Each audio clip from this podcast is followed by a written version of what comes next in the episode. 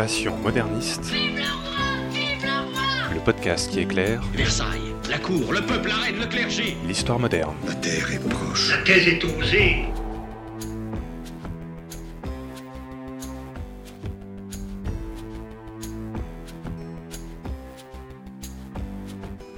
Bonjour à toutes et à tous et bienvenue dans le premier hors-série du podcast Passion moderniste. Dans ce podcast, nous vous proposons un éclairage sur l'époque moderne. Et pour rappel, l'histoire moderne, c'est cette période complexe qui s'est glissée entre le Moyen Âge et l'époque contemporaine, en gros de l'année 1500 à l'année 1800.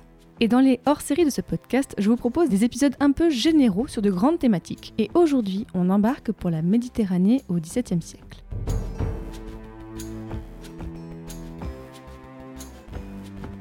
Et pour parler de la Méditerranée au XVIIe siècle, je reçois aujourd'hui Guillaume Galafa. Bonjour Bonjour. Alors, vous êtes agrégé d'histoire et maître de conférences en histoire moderne à l'Université Paris 1 Panthéon-Sorbonne depuis 2014. Et en 2019, vous avez publié un ouvrage, Une mer jalousée, contribution à l'histoire de la souveraineté, Méditerranée 17e siècle au seuil. Et ce qui est drôle, vous m'avez dit que c'est seulement la première partie de votre thèse que vous avez mis dans ce livre. Oui, c'est une première partie modifiée euh, qui reprend des éléments aussi euh, en partie de la seconde, mais oui, c'est un bout de thèse. Bah, J'ai hâte de voir ce que vous allez mettre dans le reste de vos livres. Donc rentrons dans le sujet, la Méditerranée au XVIIe siècle. Quelles sont les principales puissances qui dominent la Méditerranée au XVIIe siècle?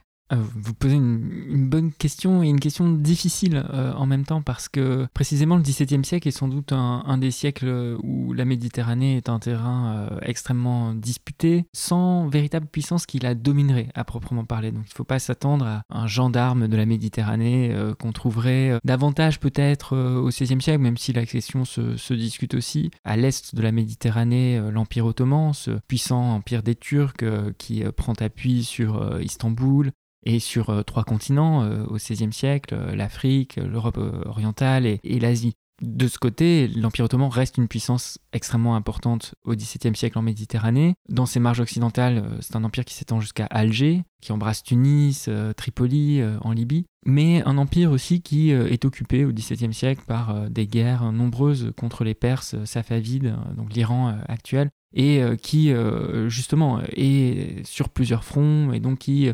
délaisserait, mais la question aussi est débattue, une partie de la Méditerranée. Euh, à l'ouest, les Espagnols sont encore une puissance extrêmement importante en Méditerranée, qui domine euh, les Baléares, qui euh, domine une partie de l'Italie également. L'Italie du Sud, euh, le duché de Milan sont des États espagnols. Donc on a affaire aussi à un puissant empire, hein, surtout puissant au XVIe siècle et de plus en plus contesté au XVIIe siècle, qui voit aussi la montée en puissance d'autres États. Alors Venise reste encore un empire important en Méditerranée, qui a des positions ultramarines jusqu'en Crète. D'ailleurs, la Crète va être un des terrains militaires les plus importants de la Méditerranée du XVIIe siècle, avec une très longue guerre qui s'étend de 1645 à, à- à 1669 entre les Vénitiens et l'Empire ottoman pour euh, la domination de la Crète, pour la maîtrise de la Crète. Les Ottomans sortent vainqueurs et prennent l'île de Crète. Mais euh, aussi monter en puissance d'autres acteurs, euh, en l'occurrence ce que Fernand Braudel, le grand historien de la Méditerranée, appelait les puissances nordiques, que sont l'Angleterre, les Provinces-Unies, la France également, qui monte en puissance en, en- Méditerranée. Et donc c'est une mer qui euh, voit un très grand nombre euh, d'États riverains s'affronter pour la gestion de marchés extrêmement lucratifs, parce que la Méditerranée reste un poumon du grand commerce international, un poumon économique aussi euh, extrêmement important, avec des villes, un taux d'urbanisation extrêmement élevé au XVIIe. Et vous me parlez de puissances comme l'Angleterre. Comment ces pays qui sont bah, qui n'ont pas de frontières avec la Méditerranée peuvent rivaliser avec les pays qui en ont?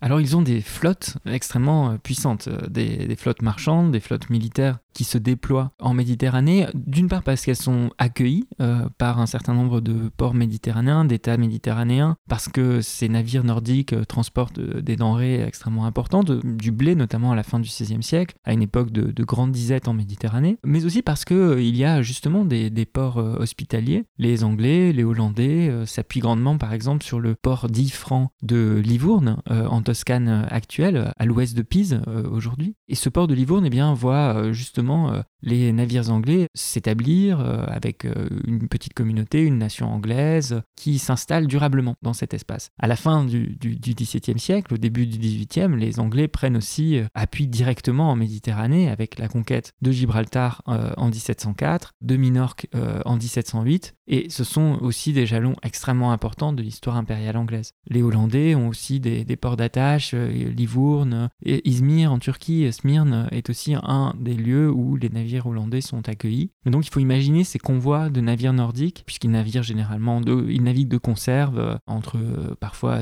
8, 12 euh, navires à la file qui, qui, sont de grandes flottes, qui sont en guerre aussi pendant une bonne partie de notre période avec l'Espagne, et donc qui doivent précisément traverser aussi des espaces extrêmement disputés, périlleux, notamment le détroit de Gibraltar. Et donc ils naviguent de conserve pour se protéger de ce point de vue. Parce qu'en fait, dans cette domination, il y a aussi une totale imbrication, et vous le disiez, entre le côté commercial et le côté militaire. Ah oui, ce sont deux domaines qui, vont de pair, en tout cas qu'il ne faut pas séparer, puisque euh, une grande partie de la projection euh, impériale des États euh, d'Europe occidentale est aussi une projection commerciale, et souvent d'ailleurs les intérêts marchands ne font pas qu'accompagner, ils précèdent même les installations impériales et les dominations militaires. Justement, on parlait de frontières. Comment est-ce que toutes ces puissances cohabitent sur un territoire qui n'a justement pas de frontières précises? Alors c'est une cohabitation euh, très très hostile, hein, puisqu'il y a des affrontements en permanence. la Méditerranée est une Méditerranée en guerre euh, au XVIIe siècle, une Méditerranée en armes, où il est dangereux de naviguer parce que euh, des corsaires écument les mers, les flottes d'États rivaux aussi s'affrontent pendant des périodes de guerre extrêmement longues. la guerre de 30 ans, de 1618 à 1648, a des conséquences importantes sur les affrontements en Méditerranée occidentale, par exemple. Ensuite, c'est la longue guerre entre les Vénitiens et les les Ottomans pour la conquête de Candie, j'en ai parlé. Donc euh, pendant tout ce, milieu, ce très long euh, siège de Candie au milieu du XVIIe siècle, qui vraiment euh, est aussi l'occasion pour des corsaires de se déployer dans cette mer. Puis ensuite, à la fin du XVIIe siècle, guerre Louis XIVienne, la guerre de Hollande, euh, la guerre de la Ligue d'Augsbourg à la toute fin du XVIIe siècle, voient euh, les différentes flottes européennes s'affronter euh, en Méditerranée. Donc on a affaire effectivement à une Méditerranée de guerre, d'armes, de bruit, de fureur. et donc c'est un espace pour ça qui n'est pas un lieu de cohabitation pacifique et joyeuse, pas du tout. J'imagine que le détroit de Gibraltar devait vraiment être un point névralgique de tous ces échanges, parce que qui contrôle le détroit peut contrôler toute l'entrée en Méditerranée. Oui et non, c'est un point stratégique. Effectivement, le contrôle des détroits est militairement euh, absolument décisif pour euh, tout un certain nombre de raisons, euh, topographiques évidemment, en termes effectivement de surveillance des flottes, etc. Néanmoins, si l'Espagne domine Gibraltar pendant une bonne partie du XVIIe siècle, elle n'empêche pas la traversée des convois et de fait, elle n'en a pas les moyens. Il faut aussi une flotte qu'on puisse projeter en mer. Il faut aussi que généralement les deux points du détroit soient sous la domination d'un même État et Tanger fait l'objet aussi de euh, rivalités extrêmement importantes de l'autre côté de la Méditerranée. Et de fait, elle connaît une petite période anglaise, mais c'est ensuite le sultan du Maroc, Moulay Ismaël, qui domine Tanger. Il est préférable au XVIIe siècle, en tout cas, d'avoir euh, une flotte euh, puissance pour dominer les mers. Évidemment, la possession de ces points névralgiques est un atout considérable et qui va grandement configurer la puissance impériale britannique pour le XVIIIe siècle. Gibraltar, on ne le dit pas assez, mais est absolument le, le nombril de l'empire britannique pendant l'époque moderne et au-delà d'ailleurs. Est-ce que cette guerre, qu'elle soit euh, commerciale ou militaire, va être le moyen pour des États de s'affirmer? Est-ce qu'on va avoir des États qui vont grandir grâce à leur flotte euh, marine? Alors là, vous, vous, rejoignez une question qui est en fait au cœur euh, des débats sur ce qu'on appelle la naissance ou la genèse de l'État moderne. En l'occurrence, cette figure qu'on qualifie généralement dans l'historiographie anglophone, également désormais dans l'historiographie française beaucoup, d'État militaro-fiscal, c'est-à-dire un État qui se construit par une fiscalité qui est, tournée vers l'effort de guerre et notamment euh, l'accroissement des flottes, l'accroissement des effectifs de l'infanterie, etc. Donc euh, oui, euh, pour vous répondre rapidement, évidemment, l'effort de construction d'une flotte puissante et généralement va de pair avec l'affirmation de l'État. D'ailleurs, les principaux défenseurs de la souveraineté des mers au XVIIe siècle, qu'ils soient juristes, qu'ils soient conseillers politiques ou théoriciens de, de l'État, associent généralement la puissance d'un État et son autonomie, son sa force, euh, sa souveraineté donc, associe tout cela à la constitution d'une flotte puissante et à justement une marine suffisamment forte pour euh, revendiquer cette souveraineté. Dans votre thèse et donc dans votre livre, vous êtes beaucoup appuyé sur donc l'histoire du droit. Comment se construit le droit de la mer en Méditerranée au XVIIe siècle?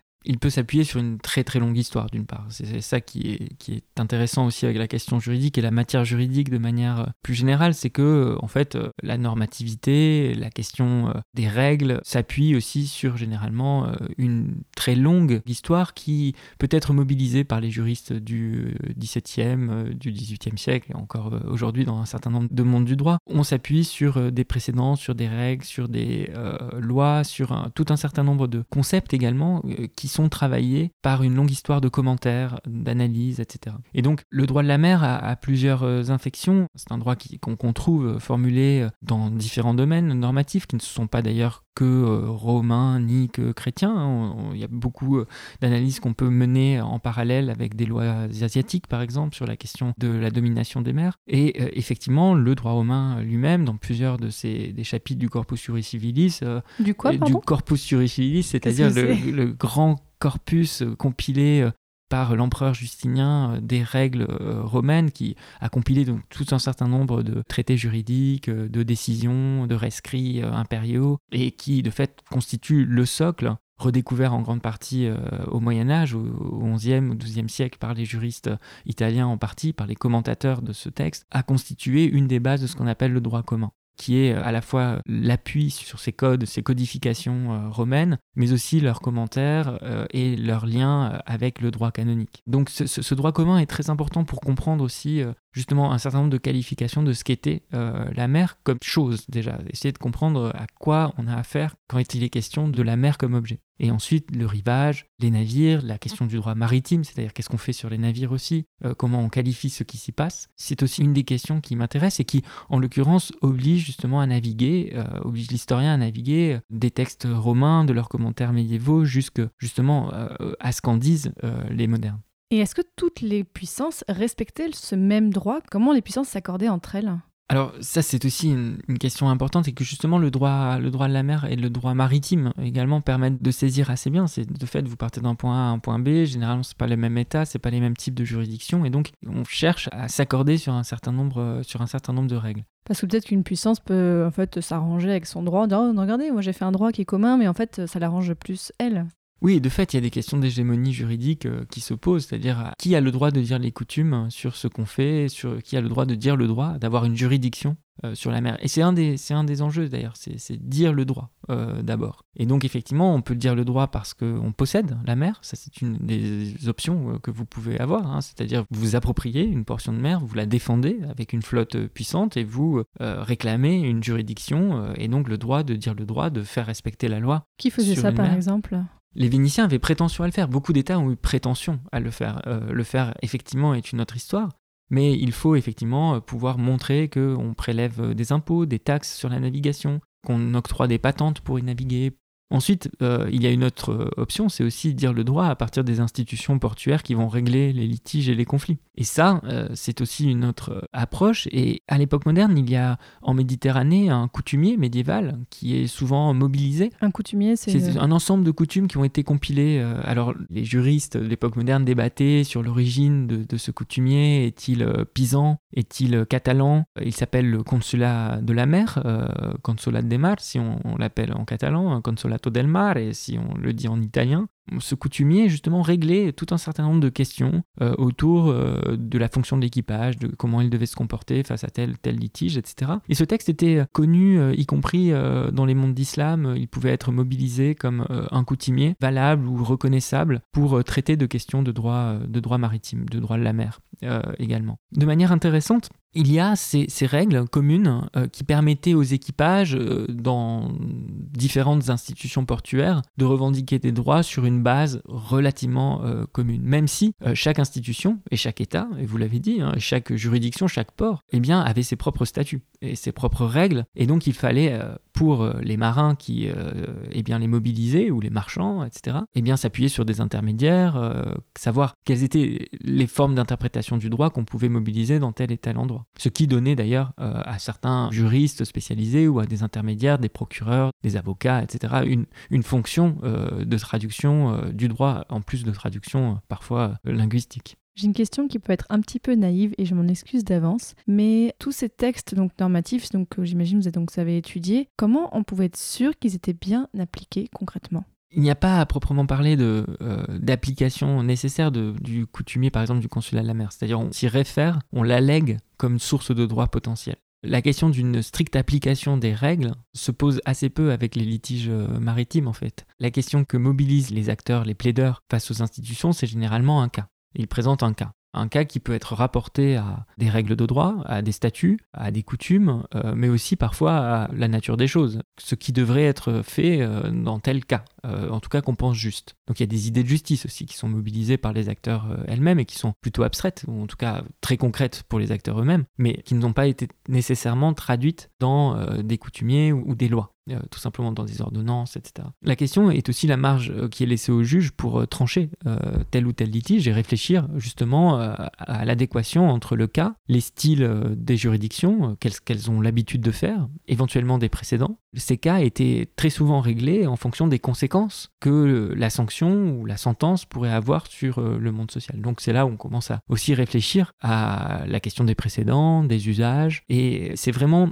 un ensemble de fonctions du procès qui, je crois, euh, nous oblige à différencier euh, une stricte application des règles qui, en fait, euh, ne se posait pas nécessairement en ces termes pour les acteurs de l'époque. Et qu'est-ce qu'on voit comme grandes évolutions par rapport à ce droit de la mer au XVIIe siècle en Méditerranée? Alors, il y a plusieurs types de transformations qu'on peut, euh, qu'on peut observer. C'est d'abord la question première de ce que la juridiction euh, fait à la souveraineté. C'est-à-dire comment la façon dont on dit le droit informe aussi ce que l'État euh, et la puissance, le souverain dit de lui-même. Et donc, ce sont ces débats-là qui sont intéressants à observer autour de positions essentiellement, que je schématise là, mais qui sont beaucoup plus complexes et beaucoup plus feuilletées que cela. C'est est-ce qu'il faut fermer la navigation? Est-ce qu'un a le droit de le faire, et a le pouvoir de le faire. De fermer dans quel sens? De fermer la mer, dire je suis propriétaire des mers et donc je peux exclure aussi d'autres puissances, je peux m'approprier une portion de mer, si bien que on peut taxer les navires qui y passent, etc. Le débat euh, qui m'a intéressé, fait l'objet du livre dont, vous avez parlé, est en fait un débat autour de cette, de cette question. Est-il possible, est-il légitime, est-il pensable même euh, de s'approprier la mer ou la mer est-elle un bien commun à tous? Et évidemment, cela aura des implications importantes sur, euh, eh bien, si euh, on a le droit de s'approprier la mer, on en est souverain, on peut aussi dire le droit. Et dire le droit sur les mers va être donc euh, une tentative, un effort des États pour essayer de commencer à codifier un certain nombre de règles, qui sont des règles, et vous l'avez posé dans la question précédente, qui sont des règles aussi rattachées à des souverainetés spécifiques. Et donc, une des grandes questions, c'est existe-t-il euh, un droit commun sur lequel on pourrait s'accorder pour euh, organiser la navigation, organiser le commerce à, large échelle? Au XVIIe siècle, non. Il y a un certain nombre de traités qui existent, qui sont bilatéraux, etc. Mais le droit des gens, cet ancêtre du droit international, si on veut, ne statue pas euh, directement sur qu'est-ce qu'est une bonne souveraineté des mers et y a-t-il une limite à l'extension de la juridiction? Les débats vont être très tranchés, encore au XVIIIe siècle d'ailleurs, et aujourd'hui même, les conventions euh, internationales sur le droit de la mer font l'objet de nombreux débats, de nombreux litiges. Un certain nombre d'États euh, ne les reconnaissent pas même comme source de droit. Donc on voit bien que cette question maritime, parce qu'il y a des enjeux de ressources, de navigation, donc de commerce, donc aussi de euh, puissance marchande et économique des États, eh bien fait l'objet aussi de rivalités jalouses et hostiles. À part le détroit de Gibraltar, quels sont les autres endroits comme ça qui sont vraiment des points clés en Méditerranée? Il y en a beaucoup. Il y a effectivement tous les détroits déjà. Le euh, détroit de Messine, euh, le Bosphore euh, évidemment. Donc les détroits sont des lieux stratégiques importants de ce type. Il y a ensuite des chenals, des canaux. Le canal de Sicile, même ce canal de Gibraltar qui est aussi extrêmement important. Le golfe Adriatique de Venise est aussi un lieu traversé de rivalités complexes. Les îles sont toutes des lieux importants pour aussi dire le droit, étendre une juridiction. Parfois, elles n'ont qu'une fonction euh, symbolique, parfois il s'agit d'écueils, de petits rochers, etc. Mais ils permettent de tracer des lignes, ils permettent de projeter une puissance, de projeter une juridiction, de projeter une souveraineté. Et donc, euh, avoir une île euh, est aussi pour un souverain d'une mer adjacente une aubaine effectivement importante. Pensons par exemple aux, Génois qui possèdent la Corse pendant une bonne partie de l'époque moderne et qui, euh, justement, grâce à cela, revendiquent une souveraineté étendue sur l'ensemble de leur golfe et jusqu'à la Corse euh, inclus. Les Vénitiens aussi euh, vont revendiquer la domination de ce qu'ils appellent leur golfe, il golf, qui est l'Adriatique tout entière. Ces lieux sont, tout à fait stratégiques aussi importants et ils disent quelque chose de ce que l'État dit de lui-même. Est-ce que toute la Méditerranée est contrôlée par quelqu'un ou est-ce qu'il reste encore des zones qui sont plutôt, euh, je dirais pas sauvages, mais qui restent encore euh, incontrôlées? En réalité, il ne faut pas faire trop confiance aux sources, aux traités juridiques qui disent qu'un État domine les mers. Concrètement, si vous avez un petit navire, que vous naviguez euh, en haute mer, etc., il est peu sûr qu'on vous surprenne, ni même qu'on vous attaque, euh, etc. Enfin, on attaque depuis les côtes, généralement. Il y a des rencontres en mer sont, sont relativement rares. Euh, et que pour les gros bateaux, j'imagine. oui, et encore, si un gros bateau, vous n'allez pas forcément l'attaquer, ça dépend aussi les protéger. Enfin, il y, y, a beaucoup, beaucoup de nuances à apporter à l'idée à la fois d'un contrôle maritime euh, tatillon euh, sur l'ensemble des mers, mais même de leur efficace. Euh, donc moi, ce qui m'a intéressé, c'était de travailler sur les discours qui produisaient ça et qui ont des conséquences hein, sur ce que l'État va faire, peut faire, etc. et dit qu'il fait. Donc ça, en soi, c'est important. Mais il y a aussi, c'est vrai, des, lieux, et ça, je pense qu'il faut, faut le, souligner, qui sont plus anarchiques que d'autres, si vous Carrément voulez. En tout, cas, mais en tout cas, qui font l'objet de, de, de rivalités peu tranchées au XVIIe siècle. Il y en a un qu'on qu'on peut pointer du doigt en particulier, ce sont euh, les Cyclades occidentales. Euh, par exemple, c'est cet archipel grec qui, euh, justement, est une zone extrêmement disputée entre l'Empire ottoman et Venise. Justement, un des lieux de la longue guerre de Crète qui, donc, coupe ce XVIIe siècle. Et à l'issue de cette longue guerre de Crète, après 1669, pendant une vingtaine d'années, il y a un certain nombre de soldats démobilisés, de corsaires, de, des gens qui tombent aussi dans la piraterie hein, la, plus, la plus agressive et qui euh, installe aussi des petites communautés euh, pirates euh, sur un certain nombre d'îles. Et donc, le contrôle des Cyclades est très imparfait, si vous voulez. Donc, les plages sont aussi des lieux où le contrôle de l'État n'est pas toujours extrêmement important. Et c'est pour ça que la contrebande fleurit en Méditerranée de manière extrêmement fréquente. Et que, effectivement, les statistiques qu'on a sur le commerce, sur l'entrée au port, etc., ne dit pas la masse importante des transactions plus ou moins licites qui s'opéraient sur les plages. Donc il ne faut pas voilà, faire trop confiance à l'idée euh, d'un contrôle souverain des États sur, euh, sur les mers. Vous avez parlé des corsaires, moi j'ai entendu parler des corsaires donc de Maroc qui viennent de Salé. On les trouve aussi en Méditerranée? Oui, on trouve les, corsaires de Salé en Méditerranée et on les trouve parfois même jusqu'en Islande.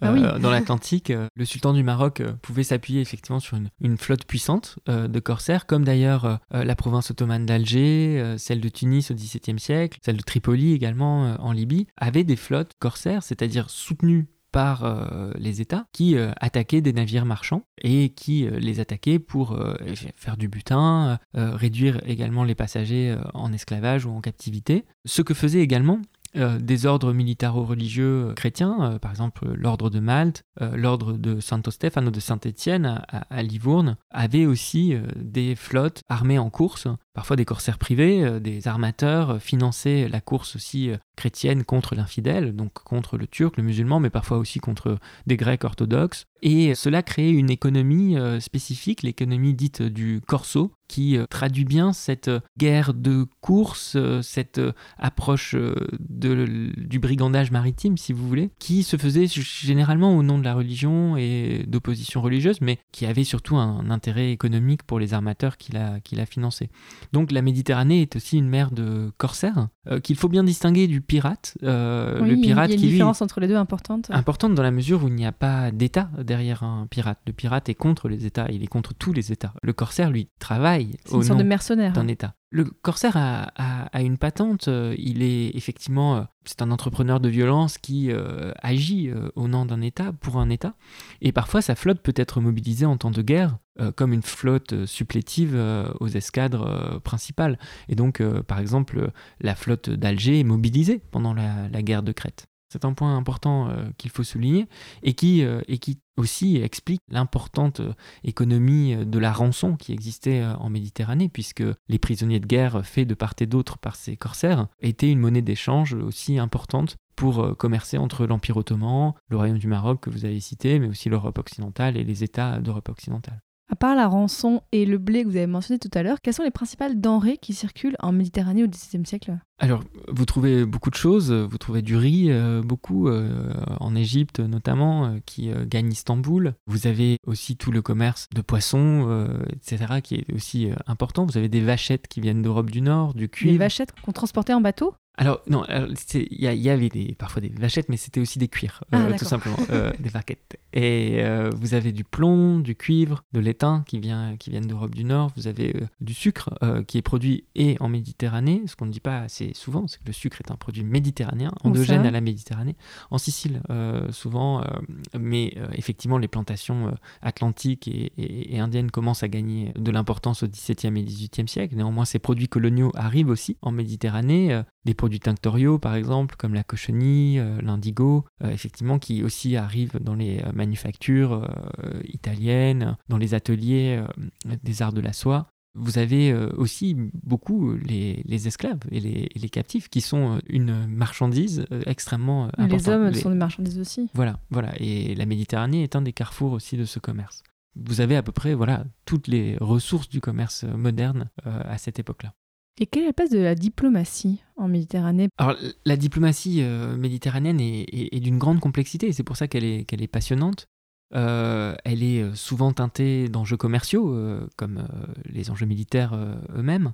Elle s'organise autour des relations entre l'Empire ottoman et les puissances d'Europe occidentale. C'est vraiment, il y a ces, ces deux blocs en fait un petit peu qui sont toujours euh, face à face ou pas Non, pas du tout. Ce sont des blocs très fissurés, en tout cas. En l'occurrence, euh, l'Empire ottoman euh, octroie, le sultan ottoman octroie des capitulations euh, très tôt aux Vénitiens. Des capitulations Des capitulations, ce sont des traités chapitrés, d'où le terme capitulation, ça vient de capitula, le- les, les chapitres. D'accord. Donc des traités chapitrés qui sont une série de privilèges garantis par le sultan, de privilèges écrits garantis par le sultan à une nation étrangère. C'est ce que font les Ottomans, les sultans ottomans avec euh, Venise d'abord, puis euh, la France, puis euh, l'Angleterre, puis les Provinces-Unies, qui sont les quatre nations qui se voient octroyer des privilèges, des capitulations en Méditerranée. Ces capitulations qui sont importantes, qui sont incluses dans le, dans le droit des gens, dans ce corpus euh, euh, d'une espèce de proto-droit international, même s'il y a des, des grandes différences entre, entre les deux, et aussi des traités spécifiques euh, entre les États d'Europe occidentale et les provinces ottomanes d'Afrique du Nord, ou bien avec le Royaume du Maroc. Et ça, ce sont des traités qui sont eh bien, très tôt négociés, euh, essentiellement par trois puissances au XVIIe siècle, la France d'abord, l'Angleterre et, les Provinces-Unies, qui ont donc des traités de paix et de commerce séparés avec euh, Alger, euh, Tunis, Tripoli, mais aussi Salé. Et ce sont des traités importants parce qu'à la fois ils disent comment la navigation doit s'opérer, mais aussi comment le commerce peut s'établir dans ces échelles, ces escales, ces ports de l'Empire ottoman pour Alger, Tunis et Tripoli et au Maroc également. Justement, quels sont les grands enjeux pour la France en Méditerranée à cette époque-là? Il y en a plusieurs. euh, et effectivement, il y a les enjeux de, pour la France, même si euh, c'est une catégorie difficile à manier euh, à cette époque-là, mais d'abord, d'abord pour les ports méditerranéens français, et en particulier pour Marseille, qui connaît au XVIIe siècle aussi une croissance importante, avec des marchands marseillais qui négocient au Levant, à Alexandrie, évidemment, à Izmir, à, Istanbul, mais aussi, mais aussi en Afrique du Nord pour un certain nombre d'entre eux, parfois d'ailleurs des, Génois ou des Corses naturalisés français. Donc Marseille est euh, le port qui connaît une croissance importante euh, et qui, euh, de fait, organise une grande partie de la flotte euh, française en Méditerranée autour des négociants marseillais euh, qui possèdent euh, et parfois plusieurs navires et qui peuvent s'appuyer aussi sur un réseau de petits ports provençaux. Gilbert Buty a par exemple très bien étudié le port de Saint-Tropez, il y a Antibes, il y a Saint-Raphaël, Toulon, le port de Sète aussi en Languedoc commence à se, développer. Frontignan est aussi un port important, Martigues. Donc tout ce chapelet de petits ports voit des marins, euh, parfois des marins pêcheurs, parfois des petits commerçants, euh, naviguer sur euh, de courtes distances, mais parfois très loin également. C'est-à-dire s'ils font du cabotage, ils naviguent de port en port, mais peuvent se rendre au Levant, dans l'archipel des Cyclades, en Afrique du Nord également. Et donc ce commerce se développe.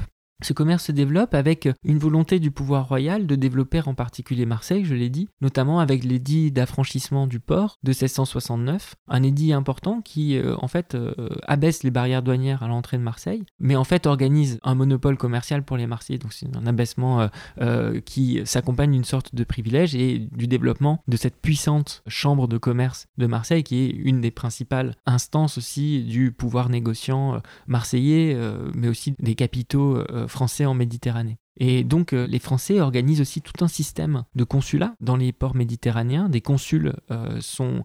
euh, Les consulats comme aujourd'hui?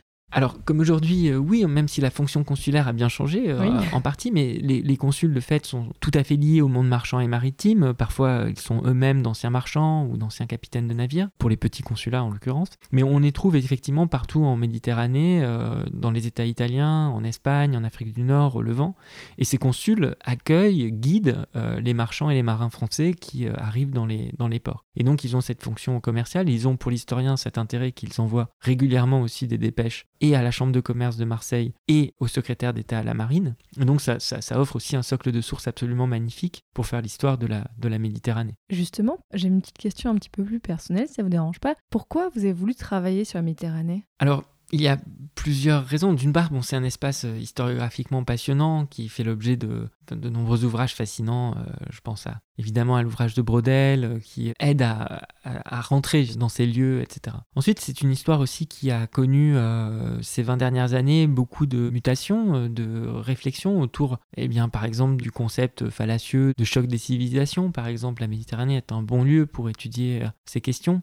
C'est aussi un lieu qui eh bien, a le grand avantage pour l'historien moderniste que je suis de posséder de très grands nombres de centres d'archives extrêmement riches, très bien conservés. Je pense en particulier aux États italiens, mais euh, pas uniquement. Euh, la France a aussi de très belles archives sur la Méditerranée, l'Espagne, sans parler de, de l'immensité des archives ottomanes. On a affaire, quand on travaille sur la Méditerranée, aussi à des possibilités de connexion, de, de pépites aussi qu'on peut trouver dans les archives tout à fait euh, fascinantes. Comme quoi, par exemple? Beaucoup de procès, par exemple. Les juridictions euh, ordinaires de Méditerranée ont conservé des kilomètres de procès qui euh, ont été parfois étudiés, mais parfois totalement ignorés ou négligés euh, par l'historiographie. Et donc, euh, il y a encore énormément de travail à faire euh, pour euh, le dépouillement et de ces archives des juridictions, mais aussi du notariat, des euh, tribunaux de manière large, sans parler effectivement de la production euh, d'artefacts culturels euh, autour de la Méditerranée et de ces espaces. Donc, on est face à un espace qui est aussi euh, saturé de documentation pour l'époque moderne, qui est d'une grande richesse de ce point de vue, et qui permet des connexions euh, parfois à large rayon euh, entre différents acteurs. On peut les suivre de port en port, on peut travailler sur euh, euh, une histoire aussi comparée des juridictions et des lieux en suivant les acteurs directement, c'est-à-dire sans faire violence, sans utiliser l'analogie pour opérer ces connexions et ces comparaisons. On peut travailler sur des institutions de longue durée, sur euh, justement euh, travailler sur ces longues catégories du droit, et en même temps travailler sur des événements, des mouvements euh, plus, plus vifs. Et c'est quelque chose qui, je crois, est extrêmement stimulant et qui permet sans difficulté d'envisager une vie entre archives, lecture et écriture d'une grande richesse intellectuelle. Mais qu'est-ce qui vous a posé problème dans vos recherches? Ah mais il y a des problèmes partout. Euh, Il y, a des- il y a des problèmes partout. Enfin, c'est on fait on fait de l'histoire pour ça. C'est-à-dire euh, Parce qu'à vous écouter, Je- ça a l'air si facile, mais je suis. Enfin, Ah non, forcément des petites difficultés à, à- à un moment. Ah mais en fait, c'est- que ça, on ne rencontre que des difficultés, mais c'est mais c'est ça qui beau, c'est-à-dire ça peut être dans un certain nombre de termes qui nous posent difficulté, de... parfois il y a des lacunes documentaires hein, aussi, euh, parfois il y a des rouages qui nous manquent, euh, des catégories qu'on a oubliées, Des catégories comment ça mais parfois en fait on ne, on ne sait plus très bien quel est le sens euh, d'un mot, tout simplement. Oui, carrément. Euh, donc euh, on ne sait, mais pas, pas nécessairement parce qu'on a perdu la définition du mot, parce qu'on a perdu ce qu'il L'usage, signifiait. On a perdu, on ne sait plus exactement, par exemple, ce que ce que sentence signifiait, ce que droit même pouvait signifier, ce que un plaideur était euh, également. Les sources nous apportent en fait tout un certain nombre d'énigmes qui sont d'une grande stimulation intellectuelle, mais de fait, c'est ça qui est aussi très riche, c'est qu'on on a beaucoup de difficultés. Il y a des difficultés linguistiques aussi. Pour euh, travailler sur toute la Méditerranée, il faudrait parler un nombre de langues absolument incalculable. Je suis absolument incapable. Vous en parlez combien? Je sais pas, j'ai pas. Non, mais je, je parle pas. euh, je- il me manque le serbo-croate, je, je peux pas Ah oui. lire le turc-ottoman, etc. Donc il y a, il y a le grec, vous imaginez, euh, il faudrait pouvoir euh, lire les chroniques euh, arabes d'époque, etc. C'est Donc vous, quand vous avez travaillé sur le- les archives ottomanes, vous avez travaillé sur de quelle façon dessus? Alors en fait, j'ai beaucoup travaillé sur soit des transcriptions et l'aide d'amis turcophones bienveillants, euh, mais surtout euh, sur des traductions d'époque. Donc on a parfois symétriquement à l'envoi de lettres, de dépêches, etc. Donc ça c'est intéressant. Une grande partie aussi des archives qu'on peut trouver dans des dépôts européens ont en symétrique des traductions, etc. Et en soi, l'objet même pourrait faire l'objet d'une histoire directe, c'est-à-dire la traduction des traités, de ces lettres, de ces correspondances, de ces dépêches, ou de certains firmants, de certains ordres du sultan ottoman, mériterait aussi qu'on s'y arrête. même si souvent, en fait, je suis frappé par le fait que les traducteurs d'époque n'étaient pas si éloignés que ça du sens original. Mais finalement, à vous écouter, la Méditerranée, vous pourrez travailler dessus toute votre vie. Ah mais j'y compte bien, je, pense que je suis pas le seul d'ailleurs. Après c'est une Méditerranée euh, élargie aussi, enfin précisément euh, j'ai trouvé des sources euh, fantastiques sur un certain nombre de questions à Londres, à La Haye, je veux dire on, peut travailler sur la enfin, sur des objets ou des questions méditerranéennes, aussi dans des dépôts d'archives qui peuvent être à Los Angeles, à Vienne, etc. Donc, il y a pas d'insularité, si vous voulez, méditerranéenne. Je pense que ce serait un, danger ou ce serait dommage d'y retomber dans l'exceptionnalisme de la Méditerranée, etc. En revanche, on peut vraiment tisser l'histoire méditerranéenne de connexions très multiples et de fait, c'est un carrefour extrêmement important à l'époque moderne qui permet de travailler euh, parfois et bien sur euh, une Eurasie au sens large, sur une histoire aussi de l'Afrique. Certains spécialistes d'histoire de l'Afrique peuvent travailler euh, à partir de sources qui sont à Venise ou à Tripoli de Libye, etc et, pénétrer assez loin euh, à, l'intérieur de l'Afrique, euh, etc. Donc on peut travailler évidemment sur les connexions sud-américaines de la Méditerranée, qui sont très nombreuses, puisque l'argent du Potosi, de ces mines d'Amérique du Sud, inonde la Méditerranée, donc d'une manière très matérielle, très concrète. aussi, on a affaire à une Méditerranée pleinement globalisée, si vous voulez. Et là, en ce moment, vous travaillez sur quoi? En ce moment, je travaille sur un naufrage le naufrage de pèlerins euh, musulmans qui, euh, partis d'Alger et de, Tunis, s'échouent en Sicile. Personne ne meurt, mais euh, ces pèlerins sont réduits en captivité, en esclavage. pour certains d'entre eux, les hommes sont mis aux galères, les femmes sont enfermées en prison, les enfants sont envoyés à la cour de Turin, puisque à l'époque la Sicile appartient au duché de Savoie, donc au duc de Savoie qui a sa capitale euh, à Turin. C'est logique, voyons. et oui, c'est un petit moment euh, éphémère hein, de la domination savoyarde de la, de la Sicile à l'époque moderne. Et ce naufrage donne lieu à des controverses euh, diplomatiques, évidemment, mais aussi juridiques et philosophiques qui m'intéresse euh, beaucoup sur le statut des naufragés, sur l'hospitalité qu'il faut leur accorder et sur euh, la légitimité ou non d'affliger des malheureux euh, échoués sur des plages qui malheureusement sont aujourd'hui des plages aussi sur on voit s'échouer un grand nombre de personnes. Donc, Effectivement, une continuité historique malheureusement. Et une discontinuité aussi, c'est-à-dire que de manière intéressante, on peut travailler sur la discordance des temps, mais sur la concordance d'un certain nombre de catégories, et en l'occurrence celle d'hospitalité, d'humanité, de refuge, etc. Et ça, ça, c'est effectivement ce qui m'intéresse euh, très directement aujourd'hui et qui permet de travailler à la fois sur euh, cet événement en tant que tel, mais aussi ce qui dit plus généralement des relations euh, commerciales entre l'Empire ottoman et euh, l'Europe occidentale, des mutations des catégories du droit au XVIIIe siècle, puisque le naufrage se passe au tout début du XVIIIe siècle,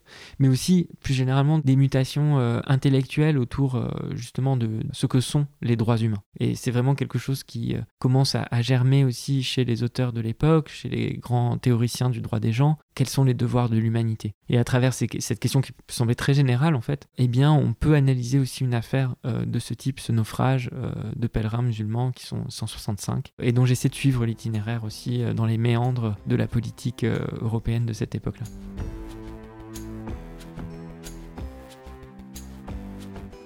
Merci beaucoup Guillaume Calafa, grâce à vous, les auditeurs en savent beaucoup plus sur la Méditerranée au XVIIe siècle, donc vraiment merci beaucoup. Merci à vous. Si cet épisode vous intéresse, vous pouvez écouter les autres épisodes de Passion moderniste. Il y en a plein et il va y en avoir encore plein. Vous allez voir dans les prochains mois, je vous réserve plein plein plein de sujets. À très bientôt.